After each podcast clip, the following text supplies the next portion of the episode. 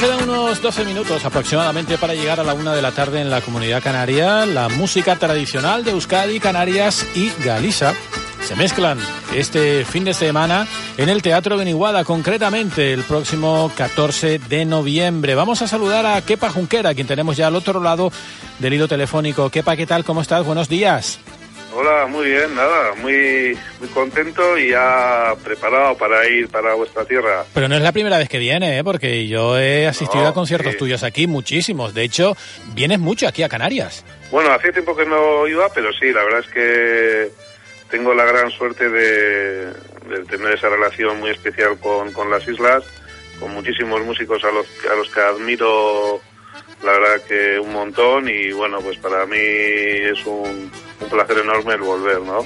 Y además también haces algo que hay que poner en valor y es encontrar esos puntos de unión, esas conexiones que existen entre las diferentes culturas o músicas tradicionales. Por eso en tus discos, sobre todo en este último, colaboran pues músicos de prácticamente todo el país. Sí, eh, bueno, eso es lo que llevo haciendo yo durante durante toda mi vida, ¿no? Siempre siempre he pensado que, que el encuentro era para mí muy creativo eh, y me daba mucha energía, ¿no? Y bueno, he ido conociendo en mis viajes un montón de músicos, de sonidos, de culturas, de lenguas y todo eso, pues a mí siempre me ha, me ha parecido increíble, ¿no? Entonces, bueno, pues siempre he invitado a esos músicos a participar conmigo y luego ellos me han invitado y he sido conociendo de primera mano y sintiendo las culturas muy cercanas, ¿no? Bueno, en relación con Canarias, pues fíjate, yo he colaborado con José Antonio Ramos, con Benito Cabrera, con Yone, con Rogelio Botán, con Pedro Guerra, con Mestizay, y la verdad que, ya te digo, son sonidos que yo amo, que me parecen increíbles, con sonido del, del timple, esas, esas canciones, esas letras, esos bailes, ¿no? Que también va a estar reflejado en estos conciertos que voy a dar, ¿no? Porque aparte de los músicos de Galicia que llevo y vascos, eh, va a estar también los sonidos del timbre, de las chácaras, de los tambores, del baile, y eso para mí es algo muy emocionante, ¿no? El poder en un mismo escenario compartir tres culturas.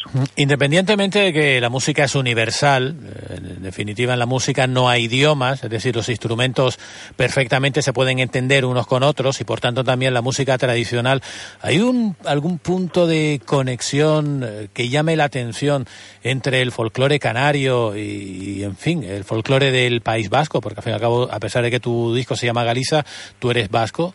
¿Hay algún, algún punto? Sí. Eh, puntos, sí, eh, ya te digo, todas estas músicas, todos pertenecemos a, a, una corriente, ¿no? Yo creo que occidental, bastante fuerte, ¿no?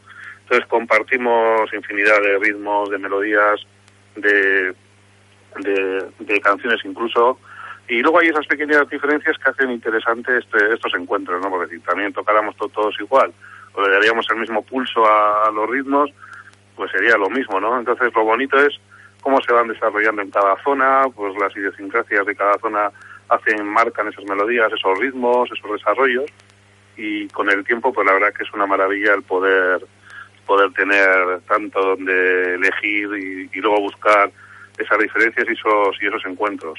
¿Qué pase? ¿Exporta bien la música tradicional popular aquí en España?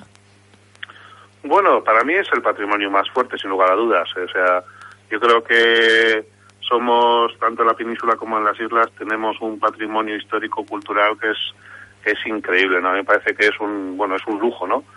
Eh, y bueno, pues muchas veces yo creo que no se le ha mostrado ese cariño que merece, porque son músicas que no son partes de, de modas, y, y entonces yo creo que son atemporales, creo que van muy unidas a, a, la vida de cada uno que, que, que, que, la elige. Creo que está muy unida a la familia, a las generaciones anteriores. Y, y yo creo que es lo más exportable, sinceramente. Y muchas veces pasa que los grandes medios y a lo mejor también la política educativa a nivel de base pues no ha mostrado ese interés o han pensado que, que era música menor o que, o que esto era que no tiene el glamour que tienen otras músicas foráneas, otros estilos. Y yo creo que eso es una pena porque sinceramente creo que nuestros chavales, nuestros jóvenes deberían conocer todos los sonidos que existen, toda la cultura, todos esos bailes, todos esos ritmos, todas esas canciones, esas letras. Y, personalmente, eh, a mí cuando me llaman fuera es, es por algo, es por tocar eso, no es por tocar sus músicas que están más cercanas, no sé, pues al rock, al pop, al jazz, a la música clásica incluso, ¿no? En un porcentaje alto, ¿no? Pero yo creo que aquí el valor de la música popular que no lo tienen con ese poderío en otros en otras zonas del mundo pues sería una cuestión de explotar pero bueno eh, ya te digo que creo que también falla desde la base desde la escuela que no se le da la suficiente importancia. Quepa, interesante asunto. Tú llevas más de 35 años en el mundo de la música haciendo eh, sonidos tradicionales del norte. ¿Notas más que, o notas que quizás eh, se valora más en, el extranjero que aquí en Canarias? Que, perdón, que aquí en España, este tipo de música. No, en España, no, en general en España hay, muchísimos aficionados, ¿eh? Hmm. O sea, no se puede generalizar y aparte que yo en España muchísimos años tocando y siempre la respuesta ha sido fantástica.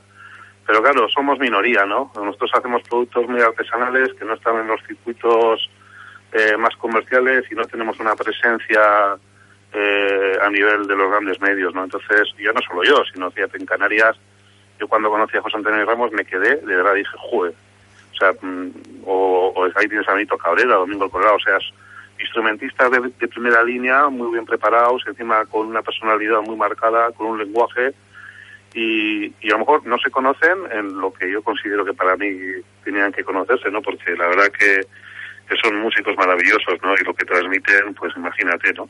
Entonces, pues sí, a mí me da pena porque, porque a mí me gustaría que todo el mundo lo conociera porque es una, una maravilla, ¿no? Entonces, bueno, es lo que queda pendiente espero que algún día los grandes medios de comunicación que son, yo creo que, y luego las grandes políticas educativas a nivel de, pues de base, de hagan una reflexión importante y digan, esto tiene que ser prioritario porque encima es lo que nos va a dar también una personalidad en este mundo tan globalizado, ¿no? Entonces yo creo, sinceramente, que, que puede dar mucho. Eh, y entonces, bueno, ahora ahora sí que las veo un poco un poco escondidas, ¿no? Están porque van a continuar, porque ya te digo, nosotros vamos a seguir, pero sí echo de menos, pues eso, ¿no? El, el poder oír estas grandes voces. El otro día, por ejemplo, en la tele vi un programa justo, estaban promocionando a, Laura Pausini, que está muy bien, canta genial, pero fíjate en las islas si tenéis voces increíbles como Olga Cerpa o otros tantos, ¿no?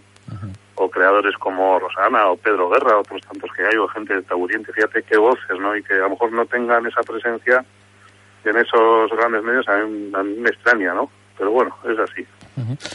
Pues sí, interesante denuncia. Eh, ¿qué, ¿Qué vamos a ver? Bueno, no quiero denunciar yo nada, simplemente... Bueno, reflexión, pero bueno, al fin y al cabo, ¿qué pasa una sobre la mesa, Lo pongo sobre la mesa en el sentido de que, de que hay que reconocer el talento que tenemos aquí. Entonces, que de fuera también lo hay. Yo no, o sea, yo viajo mucho y es una maravilla, la verdad, toda la gente tan interesante que hay pero de verdad que aquí tenemos voces, bueno, Olga Cerpa me parece una voz increíble, o sea, me parece un talento, ¿no? Mm. Y que muchas veces, bueno, a lo mejor yo, yo preferiría ver a Olga Cerpa que a una, a una cantante pues, de Italia o de, Alemania, que no tengo nada, al contrario, ¿eh? Y si ves a Luis Morera y Olga Serpa en el escenario, Luis Morera de Tauriente y Olga Serpa de Mestiza, ya, ya, ya, es, ya eso ya es ya para, vamos, espectacular, ya para acabar Sí, ya para acabar. Me parece a mí, y ojalá, ojalá mucha más gente les conozca, porque la verdad tiene unas trayectorias increíbles, impresionantes.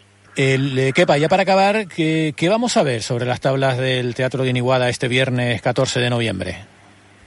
Bueno, pues vais a ver las pandereteras que llevo desde Galicia, un grandísimo gaitero también, Pedro Lamas, luego vais a escuchar la chalaparta vasca, eh, y luego esos músicos canarios ¿no? que, que, me van a acompañar y de, y de baile, ¿no? Y la verdad que, como te digo, pues súper súper emocionado porque, bueno, es una tierra que, que siempre me ha tratado genial, una tierra muy emocionante y la verdad que volver a escuchar el sonido del timple, de las chácaras, de los tambores, eh, conmigo, la verdad que es un, es un sueño, ¿no? Pues la verdad es que sí. Fusión de música tradicional, no se lo pierdan, porque estoy convencido de que se lo van a pasar muy bien, incluso se van a emocionar. Este viernes 14 de noviembre en el Teatro Guiniguada, la música tradicional de Euskadi, Canarias y, como no, también su último trabajo, Garisa, se mezclan en las tablas del teatro con Kepa Junquera, de la mano de Kepa Junquera, pero muchísima gente detrás de este proyecto. Kepa, muchísimas gracias por atendernos, ha sido un placer, que todo vaya bien. Nada, a vosotros como siempre y muchísimas gracias y nos vemos pronto. Nos vemos pronto. un abrazo. Abur.